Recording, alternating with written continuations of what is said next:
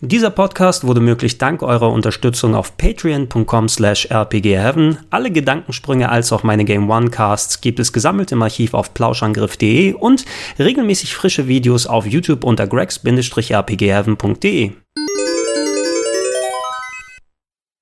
Schönen guten Tag und herzlich willkommen hier auf grex-rpgheaven.de zu der wieder leicht belegten Stimme zu mir, Gregor, und dem Recap des letzten großen Infotages der E3 2019. Gestern bis zum, ja, vor ein paar Stunden ist es ja nach deutscher Ortszeit erst dann vorbei gewesen.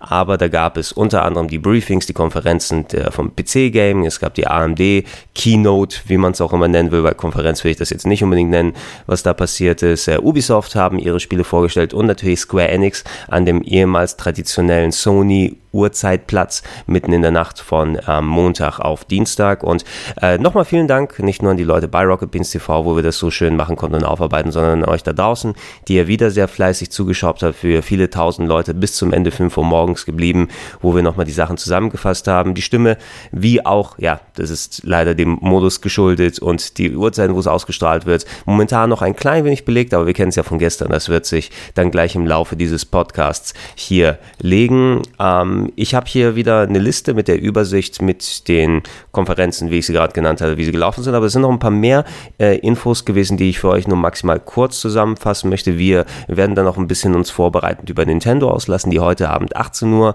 deutscher Uhrzeit dann ausstrahlen. Da habe ich äh, intern schon ein paar Vögelchen zwitschern gehört, über die ich äh, leider nicht konkret berichten darf. Aber das sind ein paar schöne Sachen, auf die ihr euch freuen könnt. Ähm, Im besten Fall kommt noch ein Shadow Drop. Äh, da rechne ich persönlich sehr stark damit und da wird es auch ein Video hier im RPG Heaven geben. Ab 19 Uhr deutscher Ortszeit ist das Embargo quasi vorbei und äh, da rechne ich mit diesem Titel, den ich dann euch zeigen werde, als ausführliches Review, ähm, dass wir den auch als Shadow Drop hier haben werden, auch wenn das mir intern noch nicht offiziell bestätigt wurde.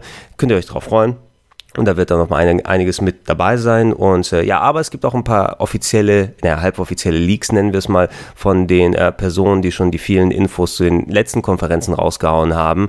Da gibt es äh, eine Person unter Twitter, die ähm, sehr akkurat so ziemlich fast alles vorausgesagt hat, was bei ähm, Square Enix, was bei äh, Microsoft, was bei Bethesda und so weiter gekommen ist. Und äh, die hat von Nintendo tatsächlich eine Unterlassungsklage bekommen, äh, dass äh, keine Infos zu Nintendo Direct rausgegeben werden. Deshalb halten sich die Leaks in der Richtung in Grenzen. Allerdings gibt es ein paar, die dann sozusagen am Rande noch passiert sind und von denen wir ziemlich ähm, deutlich erwarten können, dass die jetzt äh, äh, bei der Nintendo Direct da nochmal gezeigt und thematisiert werden. Und darauf werde ich nochmal eingehen, aber nicht über die Sachen, über die ich privat dann Bescheid weiß. Ich weiß, ich, ich, ich sage euch nur, ihr könnt euch freuen auf einiges Zeug. So, ähm, wie gesagt, ich habe hier meine Liste auf und ich gehe nochmal hier kurz nach, wo sind die Infos, die letzten, die wir hatten ähm, nach dem Bethesda-Briefing.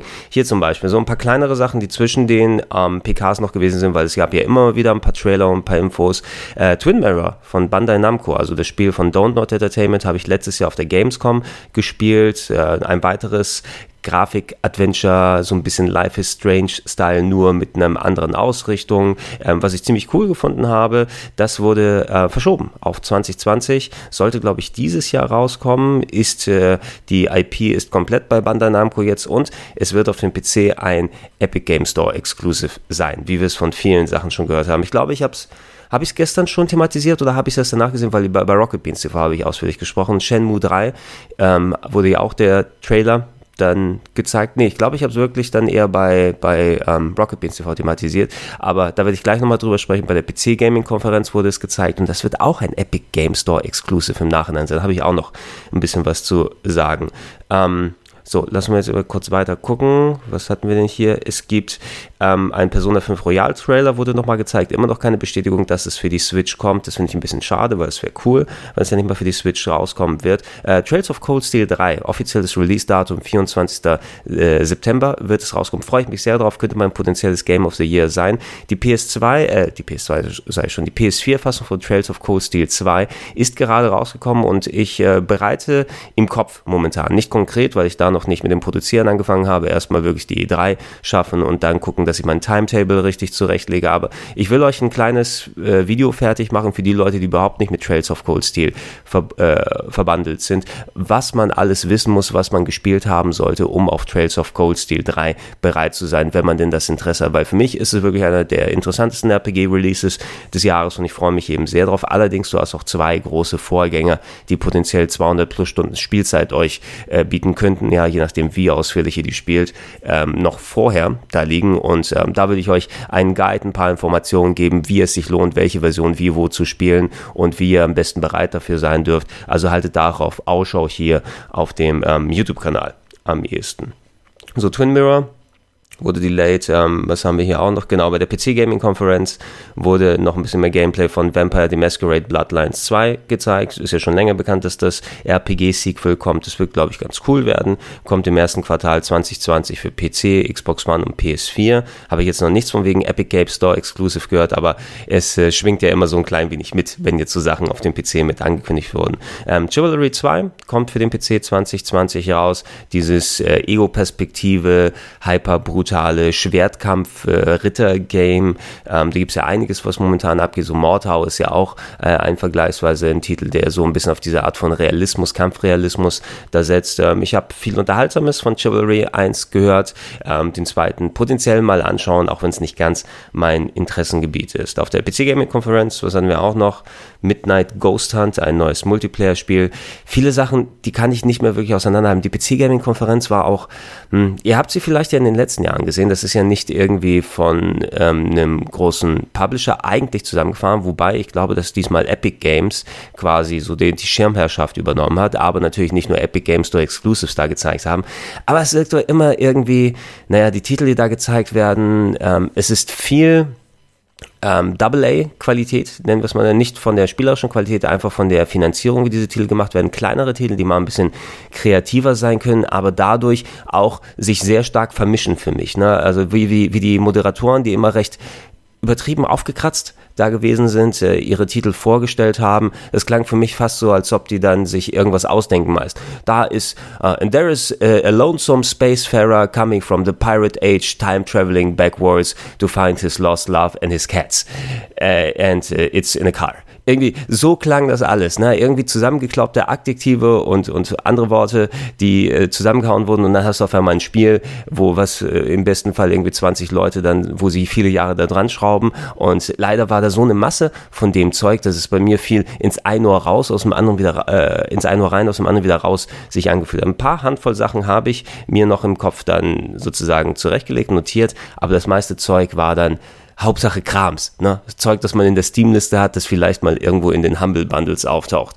Äh, nicht der Qualität, wie gesagt, der Spiele geschuldet, aber einfach, weil es so eine, eine Masse an uniform gleichförmigen individuellen Spielen gibt, wenn ihr versteht, was ich meine. Ne? Die sind alle so einzigartig, dass die alle auch wieder gleichförmig wirken im Nachhinein. Und da, Midnight Ghost Hunt, was genau war das nochmal? Ich weiß es nicht mehr. Müssen wir den Trailer wahrscheinlich nochmal angucken. Äh, Evil Genius 2 wurde angekündigt auf der PC-Konferenz. Das war ja, das erste war so ein Strategie-Game, ein älteres. Äh, haben sie am Anfang der Konferenz ein bisschen was dazu äh, gezeigt. Ähm, es gibt ein neues Game namens Mosaic von äh, Krillbite heißen die, die Among the Sleep gemacht haben. Dieses, das war das Horror-Game, wo du aus, der Sicht eines Babys gespielt hast. Ne? Ich klicke da mal kurz auf den Trailer, weil ich glaube, das sah doch ganz interessant aus. Ne, da ist der falsche Trailer verlinkt zu Zombie Army 4. Okay, dann können wir es, glaube ich, da auch nochmal lassen. Warte mal, ich klicke nochmal. Ist es. Ah, nee, da hier. Ah, okay, genau, das war das Game. Okay, ich verstehe. Moment, den Sound einmal ausmachen. Dieses sehr düstere, wo diese Handy-App, die Blip und Blob Handy-App gezeigt wurde und äh, düstere Szenario, wo Leute immer im Kreis in Grau in Grau laufen. So ein bisschen Inside hatte ich das Gefühl. Genau, deshalb ist mir das so im Gedächtnis hängen geblieben potenziell so ein Jump'n'Run mit etwas mehr Anspruch, wie es Inside gewesen ist, dass wir es hier hatten äh, ja, einer der Titel, die auch hier eben damit vorgestellt wurden. So, dann Shenmue 3 wurde gezeigt. Yuzo Tsuki war auf der Bühne, hat einen neuen Gameplay-Trailer geze ge gezeigt und ich habe es auch gesagt auf der, ähm, bei der Berichterstattung bei Rocket Beans TV, ey, das sah mega scheiße aus und ich freue mich sehr drauf und ich habe voll Bock, es zu spielen. Es ist eben kein High-Budget-Spiel, was da mit Shenmue 3 zusammengebaut wird und selbst der größte Shenmue-Fan muss zugeben, dass das äh, wirklich unter heutigen Aspekten nicht besonders gut ausschaut. Man muss damit zurechtkommen, dass es ein Low-Budget-Titel ist, der jetzt zusammengefahren ist, der entsprechend auch, ähm, was vielleicht, sagen wir mal, damals die grafische und spielerische Qualität zur Dreamcast-Zeit überschattet äh, hat oder kaschiert hat, besser ist, dass es sehr viel cheesy Elemente gibt, gerade auch was die Synchro und die Charakterinteraktion angeht. Und das sieht man jetzt hier in dem Trailer, was Rio da macht, äh, wie die Animationen verbaut sind, wie die Charaktere miteinander sprechen, was für Situationen gezeigt werden. Also als Shenmue-Fan freut mich das sehr und ich glaube, ich werde auch wirklich den Schalter umlegen können und dann mich vollends auf das Spiel konzentrieren und mich darauf freuen. Aber man muss eben auch zugeben, so wie das Spiel gemacht ist, ähm, das wird keine neuen Fans mehr hinterm Ofen hervorlocken. Du wirst auch, da muss man als Shenmue-Fan mit zurechtkommen, äh, es wird viele Unkenrufe geben, die sagen, was das ist das Game, das ihr gemacht habt, das habt, auf das habt ihr 20 Jahre lang gewartet. Und dann würde ich sagen, ja, im Kern schon, vielleicht nicht genau in dieser Umsetzung hier, aber es ist mir auch pieps egal, denn ich kann jetzt Shenmue 3 spielen. Also fuck off, Biatch. Ne?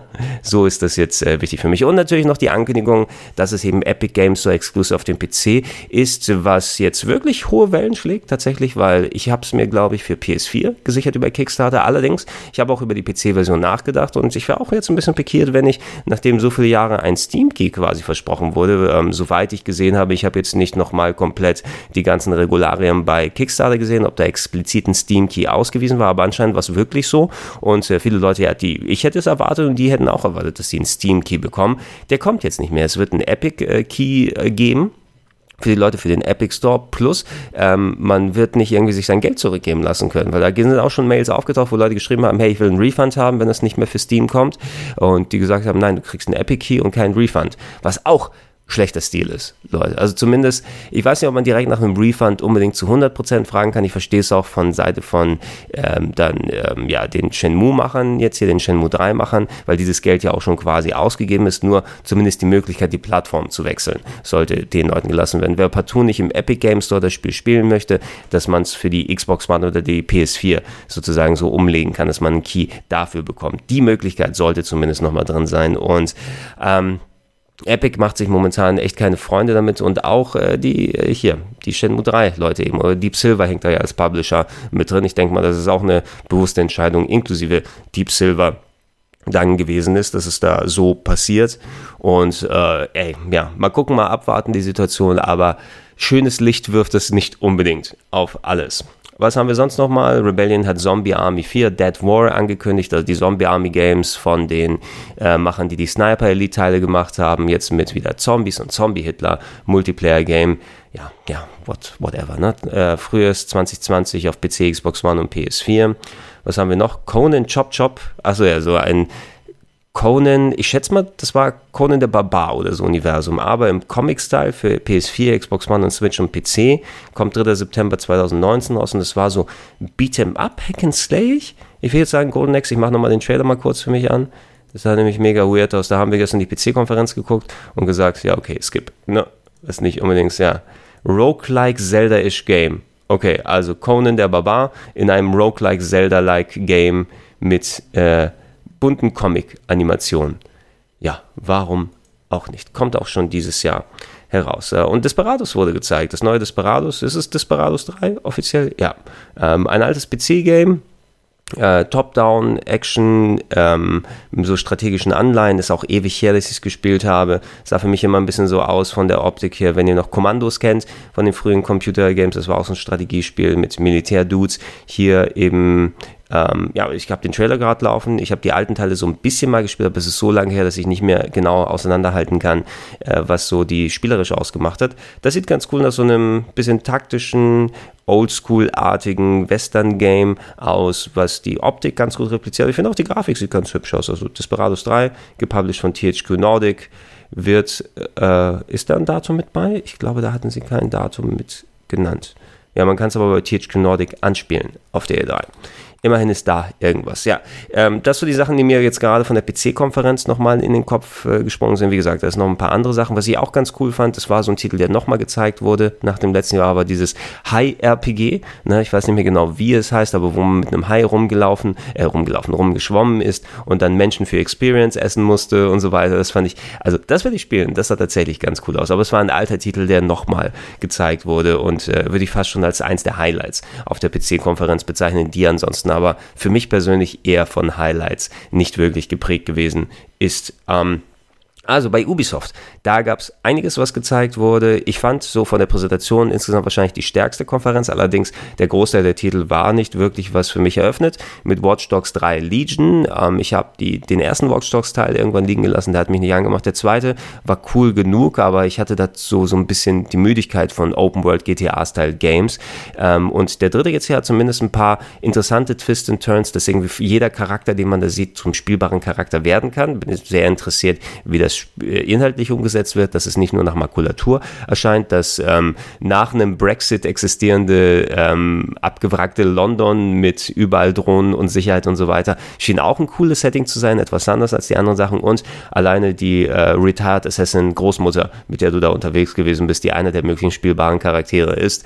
Also das fand ich, das fand ich tatsächlich ganz cool und das ist äh, auch ähm, so der interessanteste Titel insgesamt gewesen von den großen, die Ubisoft vorgestellt hat. Äh, soll ja auch schon ähm, Anfang 2020 war das irgendwie, ne? Im, ähm, im März, würde ich sagen, oder war es im Mai? Muss man gleich gucken, ob ich das Datum hier nochmal kurz sehen kann. Aber es ist schon im Frühjahr 2020 quasi dann los, ähm, dass man das spielen kann. Da ist sehr viel gerade so entweder Ende 2019, Anfang 2020, einfach weil man schon, denke ich mal, der neuen Spielegeneration, der neuen Konsolengeneration aus dem Weg gehen will, weil wenn Microsoft Ende 2020 released ihre Xbox Scarlet, dann wird Sony aller Wahrscheinlichkeit nach ein paar Wochen vorher da sein. Die werden sich nicht nehmen lassen, der Xbox einfach das Feld so zu überlassen. Und da werden dann aller spätestens bei der nächsten E3 wirklich die neuen Titel und die Franchises und so weiter angekündigt in einem richtig großen Blowout, wenn wir die nicht schon vorher irgendwie peu à peu immer mal sehen. Aber deshalb sehen wir so viel, dass ähm, wir nicht irgendwie einen PS4 und Xbox One Titel angekündigt bekommen für 2022 oder dass wir wirklich schon Next-Gen-Sachen sehen, sondern jetzt ist so die letzte Fuhre an aktuellen Generationsspielen, die wir bekommen. Und deshalb kommt eben auch sowas wie Watch Dogs Legion ähm, raus, äh, schon vergleichsweise nicht mal in einem Jahr, ne? ähm, wo man dann sagen würde, oh, eigentlich erfährst du von dem Spiel, dann kommst erst in irgendwie vier oder fünf Jahren raus, eigentlich mit Verschiebungen. Aber nein, den meisten Stuff, den wir hier gesehen haben, bin ich mir ziemlich sicher, dass das so spruchreif ist, dass wir es Ende 2019, Anfang 2020 sehen werden. Ähm, was mich interessiert hat, es gab so ein Game ähm, Comic-Style, aber inspiriert von klassischen Japano-RPGs Chris Tales, also C-I-C-R-I-S und dann Tales wie die Geschichten für PS4, Xbox One, Switch und PC. Ich glaube, ein Datum gab es nicht mit dabei, aber das fand ich vom Style her echt ganz cool. Ich musste ein bisschen an Child of Eden denken, was ja auch schon mal so ein bisschen in diese Richtung gegangen ist vor einigen äh, Jahren. Das hat Ubisoft ja hier auch gemacht und ähm, ja, ne, so ein bisschen West-Comic-Style mit so verschiedenen Zeitperioden, durch die man durchgehen kann, hat so ein bisschen Papierschierenschnittstil durch die Umgebung, wie man hier so durchlaufen kann. Das sieht grafisch echt cool aus. Das Kampfsystem scheint jetzt meines Erachtens so ein bisschen Persona inspiriert zu sein. So ein bisschen, es sieht aus wie Paper Mario am ehesten von der Positionierung, aber das kann man anhand des Trailers noch nicht so richtig beurteilen. Ist auf jeden Fall, hey, ein potenzielles Ding. 2020 kommt es raus, dass man, wenn man sowas wie Child of Eden gemocht hat, ne, ähm, dann wirklich hier mal sich anschauen würde. Ich werde ähm, die äh, Demo mir angucken, ne? weil die Demo ist ab jetzt schon erhältlich. Ich glaube, die PC-Demo nur und vielleicht am Wochenende bei euch äh, für euch was präsentieren und das Ding mal zocken und gucken, ob das wirklich die Vorschusslorbeeren und den ersten guten Eindruck hier bestätigt. Ansonsten aber äh, ist es eben ja ein Spiel, auf das man sich potenziell freuen kann und ich hoffe da mal reinzuschauen. So, jetzt haben wir wieder diese ganzen Namen, wo ich äh, assoziieren muss, was genau war das Spiel. Val Ferris wurde gezeigt. Val Ferris war für PC, PS4, Xbox One und Switch und ah, okay, das war geil nämlich, ne, das war ein 2D Mega Shoot'em Up Hack and Slay Run and Gun Game, was so mit so Space Design, äh, knalliger Metal Musik hier abgegangen ist und ey, das sah mega cool aus. Ne? Also es ist vielleicht ein bisschen Metroidvania drin, wobei ich würde eher Contra als Vergleich dann nehmen ähm, von der Spielbarkeit, so wie es den Eindruck gemacht hat. Und das sieht visuell echt abgedreht aus, wie ein Heavy Metal Cover, ne? wo ja mega viel Action abgeht. Ja, Contra ist eindeutig, wenn ich mir hier den Trailer nochmal angucke, gerade was das so, die Klettereinlagen und die Bossarten, das ist sehr, sehr Contra inspiriert, was man hier zu sehen bekommt. Wenn das vom Leveldesign von den Gegnern, von der Spielbarkeit gut funktioniert, dann könnte das eins meiner Highlights werden. Kommt 2019, wie gesagt, schon schon raus. Freue ich mich persönlich sehr drauf. El Chico wurde 2019 hier auf der E3 auch, nee, auf der PC Gaming Show gab es El Chico. El Chico war ah, okay, dieses isometrische Action-Adventure, so ein bisschen Stealth-Action mit äh, so leicht mexikanischem Design anleihen, wobei das könnte auch eher so,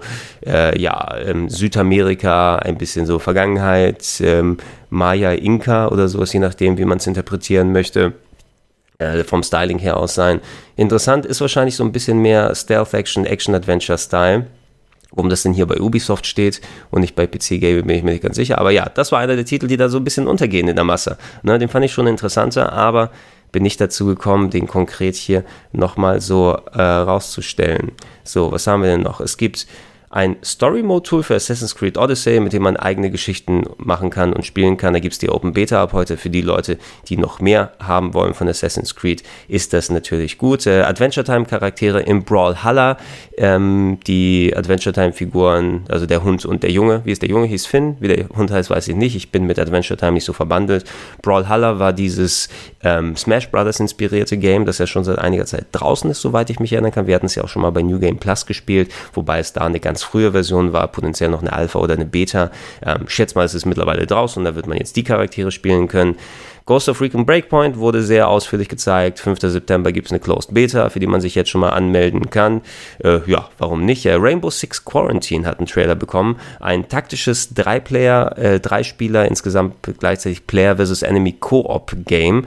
Ähm, kommt 2020, früh 2020 für PC, Xbox One und PS4. Da haben wir, als wir die Konferenz geguckt haben, gesagt, oh, das sieht ja ganz geil aus, ne? Ego-Perspektive, Zombies und so weiter. Das ist ja vielleicht mal was ganz Eigenständiges und dann ist es ein Multiplayer-Ding aus dem Rainbow Six Universum. Und da waren wir wieder ein bisschen deflated, weil es vielleicht nicht ganz die Sache ist, die wir erhofft haben. Es war sehr, sehr viel wieder Multiplayer bei Ubisoft eben mit dabei und das ist nicht unbedingt die Schiene, auf die wir persönlich bei, in unserem Haushalt da äh, Bock haben. Und es war von äh, potenzieller Freude zu einer dezenten Enttäuschung gewechselt. Nicht, weil das Spiel eben schlecht sein wird, aber es ist nicht äh, das Game ist, was wir hier ähm, gerne haben wollen würden. Und Far Cry oder sowas wurde ja auch nicht wirklich angekündigt. Das ist, denke ich mal, alles, wenn dann äh, Next Gen. Ähm, offiziell gemacht wurde Roller Champions für den PC. Eine Demo ist gerade aktuell auch auf Uplay erhältlich, kann man sich schon mal angucken. Ein Rollerblade äh, das war so ein bisschen wohl so dieses kompetitive Rocket League äh, die, die, die Klientel hier abholen, die Bock drauf haben. Ich bin irgendwie diesem Comic-Stil mittlerweile ein bisschen überdrüssig, dass alle diesen Standard hyperrealistischen Comic-Stil haben mit sehr überzeichneten Features und alles. Äh, mal gucken, ob Spaß macht, aber ich war nie so der kompetitive Rocket League-Style Game Player. Wenn, dann habe ich so ein bisschen Windjammers oder so gespielt, was mir so ein bisschen eher liegt. Äh, allerdings, vielleicht ist es ja ganz cool für die Leute, die so Rollerblade-Action haben wollen. Ne? So viel in der Kategorie habe ich jetzt auch nicht mehr im Kopf. Es gab ja mal Roller Games von Konami, basierend auf der TV-Serie, auf den Arcade-Maschinen damals Ende der 80er. Aber ansonsten, ja, Blades of, was Blades of Sin? Das Roller Games gibt es auch fürs NES, aber so viel fällt mir da auch nicht mehr ein, was man in der Form auf dem Parcours gemacht hat. Vielleicht gibt es ja noch ein, zwei Titel, die ich nicht unbedingt im Kopf habe. Also äh, Roller, Roller, Roller, wo haben wir das? Äh, Tactical, genau, Roller Champions. Von Assassin's Creed Odyssey kommt eine neue IP. Das war der Rauschmeißer auf der Konferenz Gods and Monsters, oder Gods, genau, Gods and Monsters, nicht God and Monsters. Ein neues Adventure-Spiel, griechische Mythologie. Ähm, sah ein bisschen aus wie Breath of the Wild auf den ersten Blick, mit langen, comicartig inszenierten, weitläufigen Feldern. Ein Charakter, der wie Link mit seinem Schwert da oben steht, gegen eine große mythische Kreatur äh, äh, gekämpft. Natürlich mal wieder griechische Mythologie, die sehr häufig gemacht gemacht wurde, stand von den Machern von Assassin's Creed Odyssey, die wahrscheinlich sehr in der Kultur und in der Mythologie da verbandelt waren, als sie Odyssey gemacht haben. Ähm, kommt schon sehr bald raus. Ne? Das kommt dann, ähm, wann war das auch? Anfang, hier, Februar 2020 sogar für PC, PS4, Xbox One, Switch und für Stadia. Natürlich auch, auch einige Sachen, die wir genannt haben, auch für Stadia jetzt hier äh, mit dabei. Äh, mal sehen, wie es wird. Das, äh, ich war jetzt nicht mega gehypt, muss ich sagen, wo ich das gesehen habe. Das sah jetzt nett aus. Äh, Wenn es tatsächlich so ein Action-Adventure in Richtung Zelda-Style werden will, was auch nicht nur vom optischen Stil, sondern auch inhaltlich mal ein bisschen da anknüpfen möchte. Ich erwarte jetzt kein Äquivalent zu Breath of the Wild, auch wenn es diesen Eindruck gemacht hat, vom visuellen rein her aus. Warum nicht? Ähm, dadurch, dass es aber jetzt sehr früh schon erscheint, erwarte ich eher was Kleineres tatsächlich. Ähm, was gab es hier sonst noch? Mehr Episoden für The Division 2 I don't care personally. Es gibt einen Spectator-Mode für For Honor, der später dieses Jahr, in diesem Jahr kommt und neue Ingame-Events. Ich glaube, der irgendwie mit Samurais habe ich gesehen, für die Leute, die For Honor noch gerne spielen möchten. Uh, Ubisoft hat den Uplay Plus Service angekündigt. 14,99 Abo-Service im Monat, über äh, 100 Games, äh, inklusive Premium-Edition auf dem PC, also quasi der Game Pass von Ubisoft, sind sie jetzt auch nochmal mit dabei. Ähm, es wird zwar einiges geboten mit 100 plus Spielen, aber 15 plus Euro, also oder 14,99 in Richtung 15 Euro, das schreckt mich persönlich doch ein bisschen ab. Also da würde ich fast schon, ja, vielleicht abonniere ich das einen Monat, wenn ich unbedingt aktuelle Ubisoft-Games zocken möchte und dann deabonniere ich das wieder. Aber es ist nichts, was ich dauerhaft persönlich laufen lassen würde, weil einfach Ubisoft nicht durchweg die Games hat, die ich gerne spielen möchte, dass ich das so lange laufen lasse. Ähm, neues Mobile Game von äh, Tom, mit Tom Clancy Lizenz, Elite Squad, wo sie Sam Fisher gezeigt haben aus Splinter Cell, aber nichts von Sam Fisher selber. Da kann man davon ausgehen, dass das neue Splinter Cell wirklich Next Gen sein wird und wir nächstes Jahr sehen, wenn es hier dieses Jahr leider nichts gab. Warum? Ah, das, ja, ja gut, das warum doch, ich verstehe es, aber traurig finde ich schon, dass wir nichts Großes von Sam Fisher gesehen haben. Und hier, ähm, es wird einen Film geben zu The Division mit Jake Gyllenhaal, der zu Netflix kommt. Ich glaube, das ist schon ein bisschen länger in Planung anscheinend, aber offiziell, dass es jetzt zu Netflix kommt, haben die gesagt. Ja gut, jetzt gucken wir eine TV-Serie angekündigt von den It's Always Sunny in Philadelphia Leuten, die um Spieleentwicklung geht, exklusiv für Apple Movies, Apple Plus, irgendwas. Also wenn man einen Apple Service abonniert hat, wird man sehen können. Der Trailer sah so mittellustig aus, muss ich sagen. Wobei die It's Always Sunny in Philadelphia Leute wirklich ähm, kreative und lustige Leute sind von dem, was ich von der Serie gesehen habe. Die können pointiert sehr unterhaltsam sein. Der Trailer jetzt selbst hat für mich nicht so richtig gezündet. Wobei es da natürlich sehr viel Potenzial für Humor, für so eine Art The Office-Style-artige Serie, aber eben in der Spieleentwicklung statt in einem normalen Büro dann gibt. Stromberg mit Games, vielleicht wie man es auch immer dann nennen möchte. Ähm, wenn ich die erste Folge vielleicht mal schauen kann, ohne dass ich diesen Apple Plus Service oder den Apple, Apple Streaming Service da abonniert haben muss, dann gerne. Aber ansonsten habe ich auch kein Problem wahrscheinlich damit ähm, darauf zu verzichten.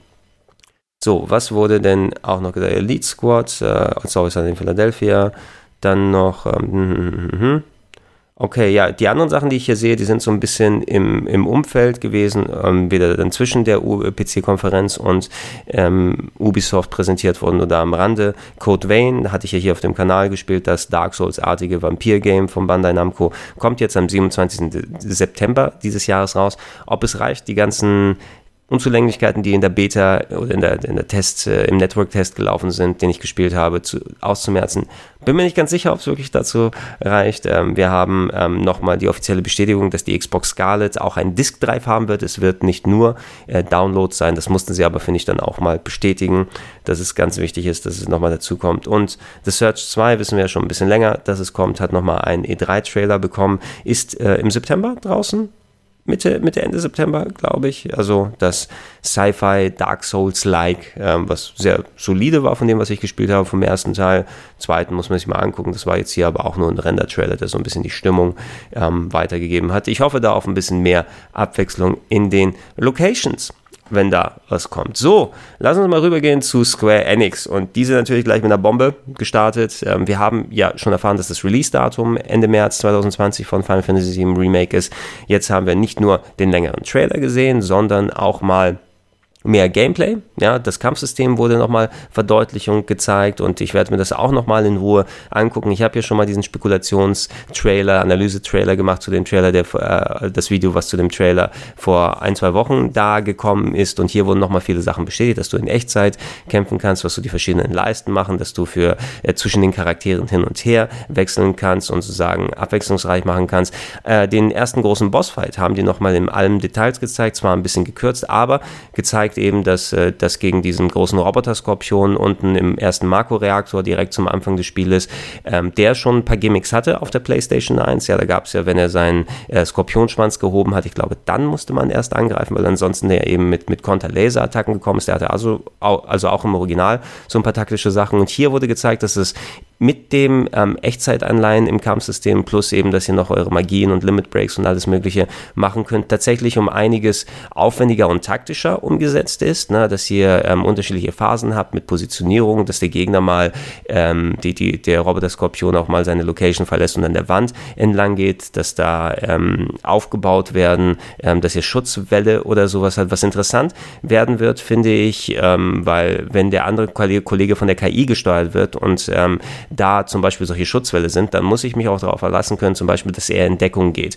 wenn ich da eine Ansage mache oder so, oder ob ich das durch direkte Kommandos machen kann, wenn die KI da nicht mit reingreift, weil das könnte für Frustmomente sorgen, dass die KI, wenn die Positionierung wichtig ist, ähm, wie man steht und ob man getroffen wird oder nicht, von dem Zufall überlassen wird, das macht für mich immer so ein bisschen Probleme bei solchen Games. Ne? Entweder ist die KI stark genug oder man kann eben selbst die irgendwie dirigieren, um da entsprechend solchen Sachen auszuweichen. Ansonsten kam mir der Bosskampf etwas langwierig vor, ne, dass es etwas lange gedauert hat. Ähm, es war, glaube ich, auch dem zu schulden, ähm, dass wir einfach eine schnell getaktete Konferenz hier gerade haben und da mal einen mehrminütigen Bosskampf zu zeigen, bei dem gefühlt immer die ballern ohne Ende drauf, aber dem wird kaum Energie abgezogen. Das war der Eindruck, den es gegeben hat, aber ich glaube, es ist wirklich dem eher geschuldet. Wir sehen jetzt einen drei, vier Minuten Bosskampf, der auch nochmal ein bisschen eingekürzt war. Vielleicht ist er im Original tatsächlich fünf bis zehn Minuten oder sowas. Aber wenn da die Aufmerksamkeitsspanne und die Art, wie man den bekämpft, wenn man den Controller selber äh, verwendet, wirklich aufrechterhalten werden kann ähm, und das nicht beim Zugucken eher wie so ein Ausbremser wirkt im Moment Moment, oh, ich baller und Hauptsache, wir sehen alle Phasen vom Boss und versuchen die Story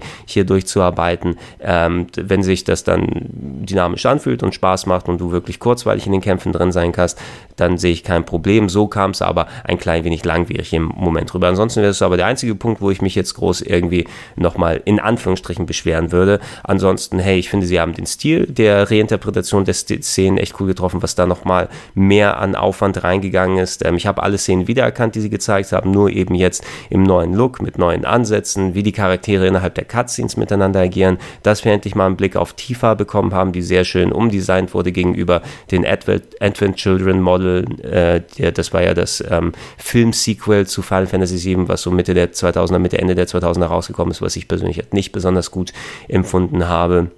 Obwohl ich mir die Blu-ray aus Japan importiert habe, weil da eine Demo von Final Fantasy 13 war und ich spielen wollte. Gott, oh Gott, oh Gott, ausgerechnet für die beiden Sachen. Ähm, aber ich finde gut, dass sie was Eigenständiges vom Charakterdesign her aus machen und ähm, es schien auch emotional und äh, vernünftig neu interpretiert zu sein. Diese Szene zwischen dem Zusammentreffen ähm, von ähm, Tifa und äh, Cloud in der Seventh Heaven Bar, wo sie dann zurückkommen von ihrer ersten Bombing-Mission relativ zu Beginn des Spieles. Das hat schon in der, in der alten Version, das schwang schon ein paar ähm, so sentimentale Töne mit sich. Ja, zwei Jugendfreunde, die sich nach langer Zeit wieder treffen, Zwinker, Zwinker in Anführungsstrichen, natürlich je nachdem, wo die Story sich da befindet und wie Cloud und Tifa quasi zueinander stehen. Ich, also ich will da nicht zu viel in Spoiler-Territorium reingehen für die Leute, die vielleicht entweder das alles vergessen haben, wie Final Fantasy VII funktioniert, oder tatsächlich neu reingehen und eventuell sich von manchen Sachen überraschen lassen wollen. Ähm, da war auf jeden Fall schon mal mehr emotionale Tiefe zu spüren, alleine in dem Zusammentreffen zwischen den beiden, was wirklich eine emotionale Szene sein sollte, dieser beiden Jugendfreunde eben. Und ähm, ja, ey, da habe ich ich eigentlich ganz gute Hoffnung. Sie haben geschickt es vermieden, solche Szenen wie das Honeybee-Männer zu zeigen, also die Sequenz im Originalspiel, wo sich Cloud als Frau verkleidet, um in einem Bordell an den Bordellbesitzer heranzukommen, an Don Corneo huiuiui, ja, da muss man mal gucken, wie das interpretiert wird und auch die eher, eher unglücklichen Abbildungen, sagen wir mal, der, der, ähm, der, der, Muskelmänner, die äh, in ähm, Wall äh, City, Wall City hieß es, ne? Oder nee, dem Wall Market, wo man dann mit denen irgendwie Sit-Ups machen muss, um dann entsprechend Items und das Kleid zu bekommen. Ähm, mal gucken, wie sie es neu interpretieren und umschreiben, weil das war schon grenzwertig in den 90ern, so wie sie es umgesetzt haben. Und mal gucken, was sie jetzt für eine neue Interpretation dahin machen. Aber von dem, was ich bisher gesehen habe, glaube ich, könnte man zumindest mit einem guten Grundvertrauen reingehen. Und äh, wir werden es ja auch schon ähm, im März 2020 dann eben hier sehen. Äh, die haben irgendwas von wegen zwei Blu-rays gesagt. Also anscheinend soll, soll wirklich wohl Midgard, der Part, der in Midgard spielt, der Teil sein, den wir jetzt hier abgebildet bekommen in Final Fantasy VII Remastered hat. Es wurde nicht von Episode 1 oder so weiter gesprochen. Eventuell wird, wenn es zwei oder drei geteilt ist, die nächsten Teile dann anders benannt und es das heißt nicht mehr Final Fantasy VII Remaster, aber die Geschichte so zu erweitern, dass wir ein großes Richtung 30 plus Stunden RPG, das nur in Midgard spielt, bekommen, das ist ja durchaus möglich, weil es einfach eine Location ist, die sau viel bietet an Ansatzpunkten und Möglichkeiten, die Story zu erweitern. Da mache ich mir weniger Sorgen. Ob es jetzt wirklich auf zwei Blu-rays kommt oder ob die Aussage gewesen ist, wir haben so viel Content drin, dass wir den eigentlich auch nur normalerweise auf zwei Blu-rays drauf bekommen hätten. Ähm, da streiten sich die Geister im Moment noch, äh, je nachdem, wie das interpretiert werden kann. Ähm, mir ist es schnupps, egal ob es jetzt auf ein oder zwei Blu-rays kommt. Kann auch auf acht CDs kommen von mir aus. Ja gut, vielleicht nicht auf acht CDs, wenn ich da alle fünf Minuten wechseln muss. Aber Hauptsache, ich kriege das Spiel. Das ist das Wichtige, das dabei rumkommt. Und äh, ja, die Kollegen in äh, LA werden eine spielbare Demo sich schon mal angucken können. Leider keine weltweit released Demo. Ich werde Square fragen, wenn die E3 vorbei ist, ob ich bei denen vorbeigehen kann und die mal spielen und capturen darf, wenn die Möglichkeit denn ist. Und dann mache ich das für euch. Und dann kann ich euch noch ein paar frischere Eindrücke geben. Was wurde noch gezeigt? Der Final Fantasy 7, äh, Final Fantasy 8 Remaster wurde angekündigt. Das war als Leak quasi schon draußen. Dieses Jahr für PC, Xbox One, PS4 und Switch.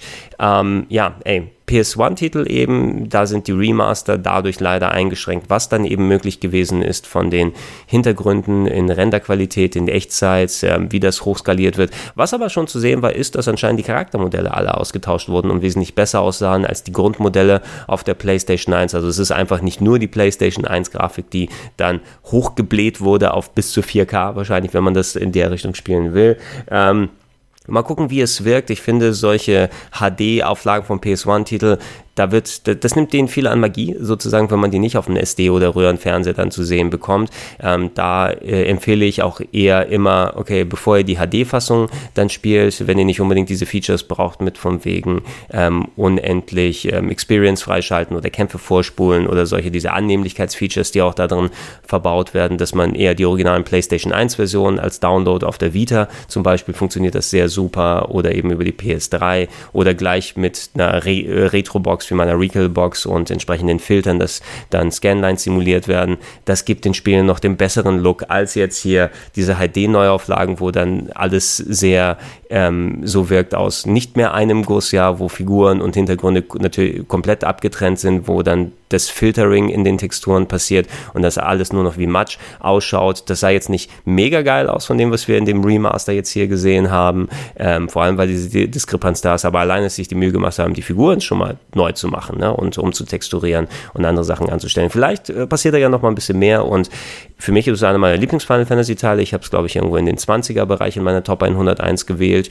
und äh, schön, dass es jetzt äh, hier die, die Lücke dann schließt, dass es endlich den Reigen komplettiert an den PlayStation 1 Final Fantasy Remastern, die wir bekommen werden. Ähm, Nochmal ein bisschen was zu Crystal Chronicles gezeigt, dem Remaster des äh, GameCube Final Fantasy Dings. Früher ein Multiplayer-Spiel, was schwierig zu zocken war, weil du da noch äh, bis zu vier Game Boy Advance Geräte gebraucht hast, um dann vernünftig Multi Multiplayer im GameCube zu spielen. Ganz komische Zusammenkunft ist es da gewesen. Sah immer noch sehr ruckelig aus, wird ja auch auf verschiedenen Plattformen jetzt hier starten und ähm, ja, ey, ich werde es mir dann nochmal anschauen. Es äh, kommt äh, in diesem Winter, haben sie gesagt, äh, kommt auch für iOS und Android und für die anderen Plattformen, für die es angekündigt war. Ich glaube eben die Konsolen aktuell plus Switch natürlich, wobei die Footage jetzt mehr von der Switch sein sollte. Ja, ne, ähm, es scheint auch so nochmal, dass es natürlich Filteroptionen hier bekommen hat, also dass die Remaster jetzt hier hauptsächlich bedeutet, die Auflösung wurde hochgedreht und Kantenglättung mal mit drauf getan. Es war ein Spiel, was gut genug ausgesehen hat auf dem Gamecube. Ähm, äh, sehen eben, wie es jetzt rüberkommt. Okay, PS4, Switch und äh, App Store Download und Google Play, also für iOS und Android. Nochmal mit dazu. Keine Xbox, keine PC-Fassung. Wundert mich ein bisschen. Ähm, wert, wenn die Gelegenheit da ist, über euch zu sprechen dazu. Äh, Shadow Drop, The Last Remnant Remastered Edition, jetzt für die Switch draußen, gibt es ja schon ein bisschen länger wieder für PC und äh, waren Xbox-Titel, ein sehr eigenständiger ähm, aus der Xbox 360-Ära von Square Enix gewesen mit sehr komplexen ähm, Systemen, ein aufwendiges Kampfsystem, in das man erstmal reinkommen möchte. War nie mein Fall, ich bin nie wirklich richtig in das Game reingekommen, aber ähm, es ist, glaube ich, für die Leute, die darauf abgefahren sind, wirklich ein sehr interessanter Titel und da frage ich auch mal bei Square, ob man da schon mal hier vielleicht in Ruhe was spielen kann oder wenn ich die Gelegenheit habe, dass ich mir dann runterlade irgendwie in, äh, demnächst. Nur ich weiß nicht, ob ich das jetzt im drei Reigen so schnell für euch umsetzen kann. Ähm, was haben wir noch? Also die Demo von Final Fantasy 7 haben wir gesehen. Ach ja, Saga 2019 E3-Trailer. Äh, Romancing Saga 3 vom Super Nintendo Plus Saga Scarlet Grace Ambitions. Ähm, zwei RPGs, die bisher nicht im Westen gekommen sind. Romancing Saga 3 vom Super Nintendo eben. Das Scarlet Saga Grace Ambitions, war das ein iOS oder ein Vita-Spiel? Ich bin mir nicht ganz sicher. Die Saga-Serie ist eine sehr eigenständige Serie von Akitoshi Kawasu, dem Chefentwickler von Final Fantasy II, der, obwohl die Spiele aussehen wie Final Fantasies, im meisten Teil gerade hier Romancing Saga 3, schaue ich gerade nochmal den Trailer, da könnte man denken, oh, das ist ja direkt aus der Final Fantasy VI Ecke hergekommen oder Chrono Trigger. Also sieht sehr danach aus, wobei daneben dem die unterliegenden Gameplay-Systeme immer sehr eigenständig und teilweise auch verwirrend sein können. Ähm, da muss man schon gucken, dass man eben sich richtig drin fallen lassen kann. Und ich will auch Romancing Saga dreimal ausprobieren, weil das habe ich bisher noch nicht gezockt. Aber ich habe zum Beispiel Saga Frontier, die Spiele auf der PlayStation 1 gezockt, das Romancing Saga für die PlayStation 2 recht ausführlich und immer wieder mal ähm, ähm, so Kreuzpunkte mit der Serie gehabt. Aber die Spiele entweder verliebt man sich in sie oder man versteht gar nichts, was da passiert. Und ähm, die kommen wohl jetzt als, kommen sie als Paket oder haben sie einfach nur, ich glaube, die haben beide einfach in einem Trailer jetzt hier gezeigt, dass sie kommen werden. Ich gucke hier gerade nochmal durch den Inhalt der Pressemitteilung, die, oder hier der YouTube-Beschreibung steht es hier nochmal drin.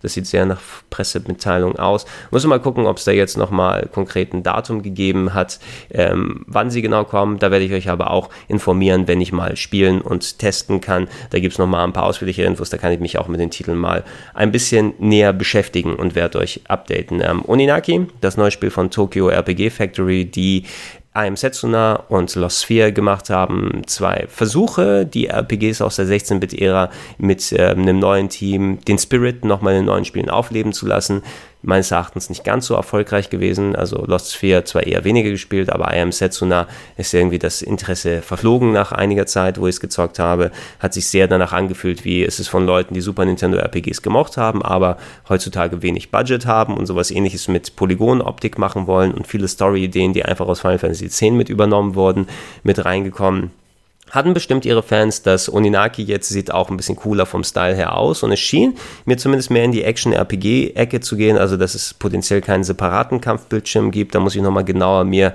die Footage angucken und mal die Pressemitteilungen durchgehen und Erfahrungsinfos, wenn jemand da schon mal gespielt hat. Ähm, das ohne separaten Kampfbildschirm in Richtung Action-RPG zu drehen, könnte tatsächlich nochmal ein guter Selling Point sein, weil die Idee klingt auch wieder ein bisschen sehr nach Final Fantasy X mit irgendwie den Toten, die nicht äh, in die Unterwelt kommen, man äh, die Geschichten für die durchspielen musste, irgendwie sowas, damit sie endlich mal ähm, in Ruhe kommen. Aber ey, ähm, es hat auf jeden Fall stilistisch ein bisschen mehr Anspruch als jetzt Lost Sphere und I Am Setsuna, wie sie es noch gewesen sind.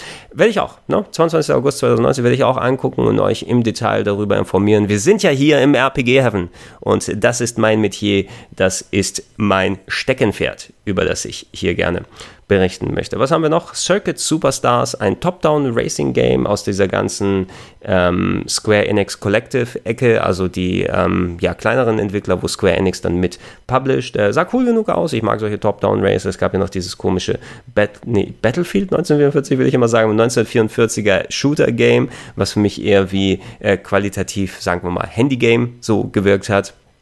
Aber im Nachhinein ist es wahrscheinlich so eine kleine Titel für Fans. Sind nicht unbedingt für mich gewesen. Die neue Expansion ähm, von Final Fantasy XIV, Shadowbringers, wurde mit dem Launch-Trailer gezeigt. Äh, habe ich auch schon mal häufiger gesagt, das war für das Rocket Beans Projekt, Projekt habe ich mich ja in Final Fantasy XIV reingearbeitet, 300 plus Stunden gespielt. So ziemlich das einzige MMO, was mir auch wirklich dann Spaß gemacht hat über gewisse Teile. Ähm, hat auch ähm, gerade storymäßig viel zu bieten, finde ich. Ähm, aber man muss natürlich komplett erstmal Final Fantasy XIV gespielt haben, richtig angefangen haben, bevor man zu Shadowbringers dann kommt. Und es bringt, ja, man kann es ja auch nicht so wirklich spielen. Wenn ihr jetzt einen neuen Account anfangt, dann habt ihr erstmal 300 bis 500 Stunden vor euch, bis ihr überhaupt den Shadowbringer Contest hier, Content angehen könnt. Und hier gab es sehr viel storymäßigen Inhalt im Trailer. Ich denke, das war aber jetzt eher mehr so ein bisschen für die Fans, die genau sich die Story-Details damit mal angucken möchten. Gab es denn was, was ich noch vergessen habe vor dem Ende hier? Saga haben wir gesagt, Oninaki. Ah ja, Dragon Quest Builders, könnte man nochmal, die beiden Dragon Quest Spiele, die gezeigt wurden, also Dragon Quest Builders 2. Ähm, diesen Monat kommt eine Demo, ich glaube im Juli kommt es raus, das Minecraft für, mit Dragon Quest Lizenz. Den ersten habe ich sehr gemocht, ich schaue mir den zweiten auch an, insbesondere die Switch-Version freue ich mich drauf, weil das wieder ganz cool werden wird. Als auch gezeigt wurde die ähm, Dragon Quest 11S-Version, die S-Edition für die Switch, der Switch-Port des Spieles mit vielen Upgrades, inhaltlichen Neuerungen, mit orchestralem Soundtrack, der jetzt anwählbar ist, plus den ähm, ja, Parts, die ursprünglich in der Westfassung von Dragon Quest XI auf der PS4, auf dem PC rausgenommen wurden. Da gab es nämlich eine weitere Version in Japan auf dem Nintendo 3DS und die hatte Passagen, die teilweise wie die ganz alten 2D Dragon Quests animiert wurden, äh, enthalten gehabt und ähm, diese Parts waren raus äh, in den großen Computer- und Konsolenfassungen im Westen. Da wurde das nicht nochmal irgendwie parallel mit reingemacht. Die sind jetzt anscheinend in der Switch-Version drin, na, dass ihr auch die gute Pixel-Optik nochmal genießen könnt. Ob es jetzt alternativ für andere Szenen da ist oder dass man zu einer bestimmten Zeit sagen kann, hey, ich schalte das für mich automatisch zu. Ich weiß jetzt nicht, wie es umgesetzt wird, dann muss ich mir die Version auch angucken. Natürlich werde ich auch die, weil Dragon Quest 11 mein Lieblingsspiel des letzten Jahres gewesen ist, für euch anschauen. Äh, ich bezweifle im Moment, ich habe noch keine offizielle Zu- oder Absage dazu gesehen, aber dass diese Inhalte auch per Patch auf die PS4 und den PC hier umgesetzt werden, bezweifle ich fast schon, weil die das ja als separates Spiel sehen, das ja auch anders benannt ist, hier bei Square Enix. Und das finde ich schade, weil ich kann dann eben, ich muss wieder von vorne anfangen mit ähm, Dragon Quest 11. Und das ist schade, denn äh, ich habe sehr viel Zeit in Dragon Quest 11 investiert. Und da die neuen Inhalte und alternativen Sachen mit meinem Save da angehen zu können, wäre cool, weil ich habe da noch ein bisschen was an ähm, Post-Gameplay vor mir, dass ich äh, angehen kann, plus wenn da neue Geschichten und Sachen und Charaktere und was auch immer dann dazukommen. Aber ja, so wie es ist. Ich werde mir die beiden Sachen angucken. So, und Marvel's Avengers wurde offiziell angekündigt, kommt heraus äh, im Mai. Ich klicke nochmal hier kurz hin, damit ich mir nochmal bestätigen kann vom Datum her aus. Ich glaube im Mai 2020, genau, 15. Mai 2020 kommt es für ähm, PS4, Xbox One, Stadia und PC. Auf der PS4 wird man zuerst auch eine Beta spielen können, wenn man jetzt pre-ordert von Crystal Dynamics, also von den Tomb Raider-Machern. Ähm, scheint eine eigenständige Geschichte zu sein aus dem Avengers-Umfeld. Äh, ähm, so nicht direkt auf die Filme basieren, wobei ich musste an die Filme denken, so von wegen, das sieht so ein bisschen Ära Avengers 1 aus. Komplette Neuinterpretation der äh, Haupt-Avengers-Helden, also hier im Speziellen, du hattest Iron Man, du hattest Hulk, du hattest Captain America, du hattest Thor und du hattest Black Widow. Hawkeye wurde jetzt hier nicht gezeigt von den sechs äh, großen Alten sozusagen, wobei der eventuell DLC oder Erweiterung ist. Ähm, und du wirst anscheinend im Vierer-Koop aus diesen fünf Charakteren wohl wählen können, dass du unterwegs sein kannst. Es wurden so Szenen gezeigt, die man als Gameplay interpretieren kann, aber eventuell muss es nicht zwangsläufig Gameplay sein. Ich hatte für mich so einen leichten Vibe. Es hat sich schon so ein bisschen angefühlt, wenn man gesehen hat, wie irgendwie Hulk so rumläuft und rumspringt und Leute haut, als ob man wirklich eins der Tomb Raider Games so Rise of the Tomb Raider oder was auch immer da gehabt hat, weil es so genau diese Art von Crystal Dynamics Perspektive und Art ist, wie solche Gameplay-Szenen umgesetzt werden. Grafisch sehr beeindruckend, muss ich eben sagen. Die Neuinterpretation der Charaktere, obwohl sie sehr viele coole Sprecher dabei haben. Nolan North, den Nathan Drake äh, Sprecher, Troy Baker, der äh, Joel aus äh, Last of Us zum Beispiel gesprochen hat und tausend andere Rollen. Laura Bailey, die wirklich auch eine der besten Voice Actors ist äh, im amerikanischen Bereich, plus noch ein paar andere Leute, die mir jetzt nicht so geläufig waren, die hier die Avengers äh, voicen und schauspielen, wobei nicht deren Gesichter in den Avengers drin sind, sondern andere. Faces. Ein bisschen schwierig für mich echt jetzt, weil äh, klar, es muss ja nicht eine Filmumsetzung sein, die jetzt hier gemacht wird und äh, die müssen nicht aussehen wie Mark Ruffalo und Robert Downey Jr. und äh, Chris Hemsworth und so weiter. Allerdings, ähm, man hat sich so sehr daran gewöhnt, an eben genau diese Gesichter und Stimmen und diese Interpretation von den Figuren. Und wenn du Anders als bei Spider-Man, wo du ja auch jetzt nicht im Videospiel hier Tom Holland oder Andrew Garfield oder Tobey Maguire hattest, sondern eine eigene Interpretation. Das ist aber ein Charakter, der nicht so mit einem Gesicht verbunden gewesen ist. Plus, er ist die meiste Zeit auch in einer Maske, sodass es auch nochmal weiterhilft. Hier aber wirken alle Charaktere im Moment noch falsch ja, um das nochmal frei herauszusagen. So, also Tony Stark wirkt nicht wie Tony Stark für mich, weil einfach so stark Robert Downey Jr. bei mir hervorherrscht. Und ähm, das wird wohl eine Zeit der Umgewöhnung für mich brauchen. Also ich, ich sehe jetzt hier, hier ist eine Szene, wo Tony Stark hier gerade äh, mit längeren Haaren, mit Bart und außerhalb des Kostüms ist und ich dachte, okay, ist es, soll das Captain America zuerst sein? Weil sieht auch eher aus wie Captain America als an, anstatt jetzt Tony Stark. Aber wer weiß. Na, also das, das wird wahrscheinlich eher sein, dass man über diese, diesen Hubbel hinwegkommen muss und hier reingehen. Wie genau es sich spielt, wie viel davon Games as a Service ist, dass es dann erweitert wird, wie viel davon wirklich Singleplayer, Action, Adventure, Action ist, die du zwar im Koop machen kannst, aber ich will es ja auch eben Singleplayer vernünftig spielen können, ob dann KI-Kollegen mit dir dabei sind oder was da abgeht. Ähm, ich würde mir wünschen, dass das Avengers-Spiel mindestens genauso gut von dem äh, Fan, vom Fanzuspruch und von der Qualität her aus wird, wie es eben Spider-Man auf der PS4 als auch die Batman Arkham-Spiele gewesen sind. Einfach ein richtig geiles Game, ähm, was dann eben eine gute Comic-Lizenz hat und nicht einfach nur, ja, man spielt es, weil die Comic-Lizenz und so weiter da ist. Das fände ich nämlich ein bisschen traurig, weil Crystal Dynamics auch ein gutes Studio ist und das jetzt solide aussah, aber ich muss auch eben sagen, also ich bin jetzt nicht mega gehypt und habe gesagt, hey, das ist das Spiel meiner Träume, was ich jetzt hier sehe, sondern ich werde spielen und äh, ich hoffe, dass Crystal Dynamics die Sachen richtig so zusammenbekommt und dass diese Bedenken, diese ersten Eindrücke, die wirklich vollkommen darauf fußen, dass man eben 10 plus Jahre, die so, so zugehämmert wurde mit diesen Figuren und Charakteren und Gesichtern und Schauspielern, ähm, dass das sich äh, verfliegt, dass das ins Nichts aufgeht und dass wir dann 2020 im Mai ordentlich zocken werden können. Und äh, ja, um zusammenfassend nochmal sagen, es gibt noch eine Handvoll andere Sachen. Ich sage ein bisschen was kurz zu Nintendo. Interessant, viele Sachen. Also ich habe mich hauptsächlich über Final Fantasy 15, äh, Final Fantasy 7 gefreut. 15 freudscher Versprecher. Hier nochmal, aber ein bisschen denkt man natürlich daran, wenn man das Moderne äh, da sieht. Ähm, das war das Interessanteste, was für mich hier nochmal verdeutlicht und gezeigt wurde. Eine Menge kleine, nette Sachen, die dabei gewesen sind, aber im Großen und Ganzen eher weniger frisches Neues, was ich bei Ubisoft richtig gemocht habe und bei ähm, Square, sondern ich denke, die halten einfach sau viel zurück eben fürs nächste Jahr, wenn das im Zuge der neuen Konsolen dann alles ausgeblurrt wird. Ne? Da werden wir ein bisschen mehr drüber sehen. Ähm, Nintendo? Sehen wir heute Abend. Und ein Gerücht, ähm, das kann ich jetzt, glaube ich, schon mal ansprechen, eben weil es aus der entsprechenden Quelle gekommen ist, die die Leaks äh, sehr akkurat vorhergesagt hat bei den anderen Konferenzen und das nicht unter dem fällt, wo ich darüber Bescheid weiß, wo ich nichts darüber sagen darf. Ähm, es wird aller Wahrscheinlichkeit nach ähm, eine westliche Fassung von ähm, Seiken Densetsu 3 angekündigt, jetzt hier auf der Nintendo-Konferenz, wenn es eben wirklich einhergeht, weil das war jetzt diese Info war verpackt in den Leaks, die sich als komplett exakt richtig ausgestellt haben und die Person, die das geleakt hat, wie gesagt, die hat eine Unterlassungsklage von Nintendo bekommen, irgendwie Nintendo-Überraschungen zu verraten, die auf der Direct dann gezeigt werden. Also da weiß ich, ich weiß um ein, zwei Sachen, da habe ich auch so ein paar ähm, Ahnungen, in die es dann hingehen kann, aber eben nichts, über das ich wirklich dann konkret sprechen darf. Im Moment da braucht ihr, könnt ihr euch auch dann in Ruhe äh, überraschen lassen. Allerdings diese Info mit dem ähm, ja, Secret of Mana 2, wie wir es hierzulande immer gerne genannt haben. Ähm, in Japan ist ja eine, eine Seiken Densetsu, so heißt die Originalserie Collection für die Switch erschienen, wo Teil 1, 2 und 3 dabei gewesen sind. Also Mystic Quest vom Game Boy, das war Seiken Densetsu 1, Secret of Mana war Seiken Densetsu 2 und Seiken Densetsu 3 kam nicht in den Westen. Hier haben wir es eben Secret of Mana 2 genannt. Als Fanübersetzung existiert es seit einiger Zeit vom Super Nintendo ein sehr, sehr schöner Titel und die waren waren in der Collection von M2 umgesetzt, den Meisterumsetzern auf einem Switch-Modul rausgekommen. Sehr zu Beginn, will ich fast sagen, der Switch-Generation.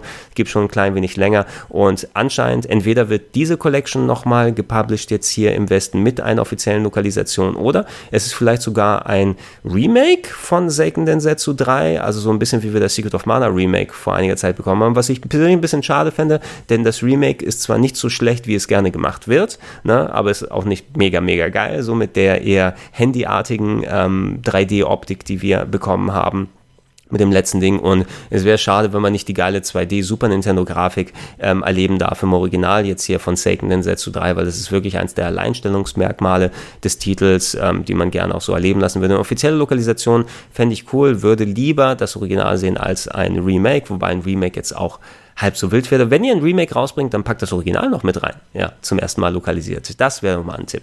Dann Square. Und es soll wahrscheinlich Trials of Mana heißen. Also wir haben Secret of Mana, Seiken Densetsu 2, ähm, Adventures of Mana, respektive Mystic Quest, so hieß der erste Teil, der in die diversen Umsetzungen gekommen ist. Und der dritte Teil, Seiken Densetsu 3, wird wohl Trials of Mana heißen. Ähm, nicht gezeigt auf der Square-Konferenz, weil es wahrscheinlich ein Nintendo gepublisheder Titel oder zumindest eine coole Switch-exklusive Ankündigung ist, die wir sehen werden. Das ist das einzige so leak-technisch, was man hier nochmal ansprechen würde. Ansonsten freut euch auf die Nintendo-Konferenz. Wie gesagt, von dem Shadow Drop weiß ich, also ein Spiel, was ich als Shadow Drop interpretiere. Eventuell hört man bei der Nintendo-Konferenz darüber. Und da ist mein Video um 19 Uhr hier bei ähm, Greg-RPG Heaven online ausführliches Review. Freut euch dann sehr drauf. Und ja, ich bedanke mich fürs Zuhören. Ich werde morgen noch einmal den letzten News-Tag zusammenfassen in dem Podcast und im Nachhinein vielleicht nochmal so ein kleines Kurzvideo für den YouTube-Kanal, was die wichtigsten äh, Updates der Konferenz jetzt hier angeht, für euch zusammenfassen. Ja, aber ich bedanke mich jetzt schon mal für äh, eure Partizipierung, nicht nur beim Zuhören hier hier von dem Podcast, sondern auch beim Zuschauen bei Rocket Beans TV und allem drum und dran. Eine sehr umfangreiche E3, aber es ist auch wert, das alles zu besprechen. Ansonsten Videos, wie gehabt, auf gregs-rpgheaven.de, Podcasts auf plauschangriff.de und in den RSS-Feed zusammengesammelt. Falls ihr es noch nicht macht, ich würde mich freuen, mit einem kleinen monatlichen Betrag mich unterstützen unter patreon.com slash rpgheaven, steadyhq.com slash rpgheaven oder paypal.me slash Vielen Dank und Tschüssinger!